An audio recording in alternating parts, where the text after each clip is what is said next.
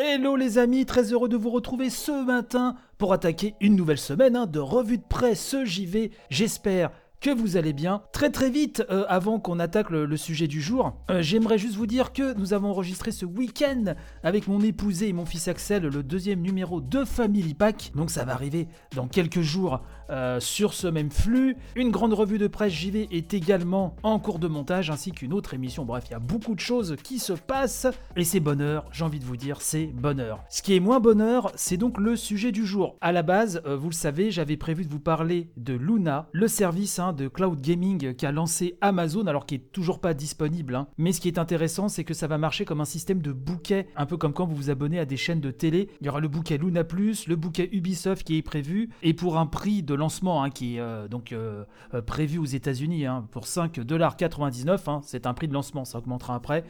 Vous, aurez donc accès à une centaine de jeux, dont certains gros gros hits. Voilà, je voulais faire l'émission là-dessus, mais de toute façon, on aura vraiment l'occasion d'en reparler plus précisément, car je pense qu'on n'a pas fini d'en entendre parler, de Luna, qui, je dis ça très rapidement, me paraît déjà beaucoup plus sexy que Stadia, même si je trouve que là, le, ça l'orne plutôt du côté du Game Pass en termes d'offres, mais on aura l'occasion d'en reparler. Non, ce matin, j'aimerais vous parler d'Ubisoft puisque euh, il y a eu encore un nouveau euh, volet euh, dans cette histoire de culture toxique chez Ubisoft. Cet été, l'émission avait abordé plusieurs fois hein, les enquêtes de Libération, Numérama sur la culture toxique, les agressions sexuelles au sein de divers studios d'Ubisoft. Là, c'est une nouvelle page qui s'ouvre puisque vous l'avez sans doute vu, Michel Ancel, hein, le créateur de Rayman et des lapins crétins donc euh, quitte Ubisoft hein, pour se consacrer au vivant, à la nature. Vous avez certainement euh, suivi ça. Mais euh, dans la foulée de cette annonce, Libération a publié une enquête accablante visant donc la gestion de projet et le comportement de Michel Ancel avec ses équipes. Pour les premiers volets, si je puis dire, hein, de, cette affaire Ubisoft hein, qui devient tentaculaire, je m'étais procuré à chaque fois le journal Libération pour vraiment vous extraire certains passages. Là, hélas, je n'ai pas euh, pu ce week-end me procurer euh, cette nouvelle enquête, car elle a été publiée dans le, dans le numéro 1 de ce week-end de Libération. C'est accessible également en ligne, mais je n'ai pas pu encore vraiment m'y plonger complètement, mais il fallait que je vous en parle ce matin. Alors, on va parler de euh, deux choses bien distinctes, c'est-à-dire les accusations de Libé, et Gamecult a fait, à travers la plume du père Fidalbion, a fait une belle synthèse de, de cela, comme toujours. Et ensuite, on va parler de la réponse de Michel Ancel. Gamecult en a donc parlé, et comme d'habitude, je ne vais pas vous lire l'intégralité du papier, bien sûr, hein. euh, le lien sera dans la description de l'émission, mais juste quelques passages qui parlent donc de cette enquête euh, de libération signée Erwan Cario et Marius Chapuis, et qui se sont penchés cette fois-ci sur les coulisses du développement de Beyond Good and Evil 2, une enquête fleuve, hein, nous dit-on, alimentée par une quinzaine de témoins, enquête qui dresse un portrait inquiétant des sept années de développement, donc de BGE 2 et de l'organisation mise en place par Ubisoft pour sortir de terre la vision de Michel Ancel. Une vision jugée primordiale aux yeux de l'éditeur breton, nous explique-t-on sur Gamecult, qui semble avoir laissé carte blanche aux créateurs de Rayman sans tenir compte des conséquences sur le travail de ses employés. On apprend ainsi, je cite hein, toujours le, papier de Gamecult, que Michel Ancel aurait longtemps été omnipotent sur le projet, qu'il aurait eu la main sur le moindre aspect du développement donc de BGE2, mais aussi qu'il aurait été sujet aux brusques changements de cap, comme c'est malheureusement le cas chez nombre de cadres dans le jeu vidéo. Euh, ces équipes auraient pour habitude, euh, nous dit-on, de faire ce que Michel Ancel s'appliquerait ensuite à défaire, ce à répétition et sans prendre le temps d'expliquer ou de justifier, imposant son autorité créative sans grande considération pour le travail de ses collaborateurs. Alors, conséquence logique selon euh, Libération, euh, nous explique euh, GK, le développement s'est mis à piétiner, gêné par un processus créatif problématique et un certain nombre de développeurs ont commencé à montrer des signes de fatigue mentale jusqu'au burn-out, à la dépression et même à la démission.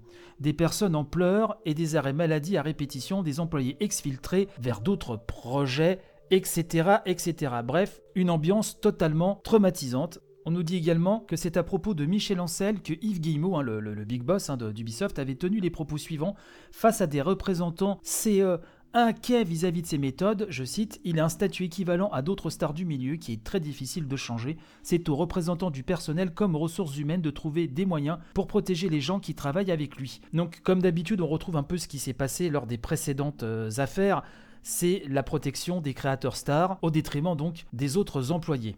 Un peu plus loin dans ce papier qui est très long, hein, on nous explique que Libération a contacté Michel Ancel hein, et que c'est lui a répondu, alors de manière un peu trop légère et déconnectée euh, selon Gamecult, puisque visiblement, je cite, hein, s'il admet certaines faillites potentielles, donc Michel Ancel, il dément toutefois avoir eu les pleins pouvoirs sur le développement de BGE2 et pointe involontairement un point capital de la problématique, il n'aurait jamais été remis en question par sa hiérarchie alors même que, selon ses propres mots, cela aurait pu, et là l'article incite Michel Ancel, lui faire du bien. Un état de fait qui, d'après ses dires, a peut-être créé une forme de seigneurie au sein des studios Ubi.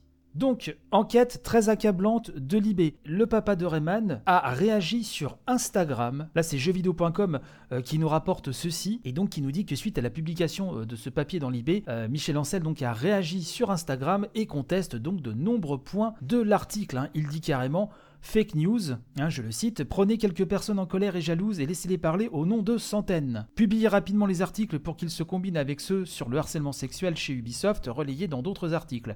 Est-ce sérieux?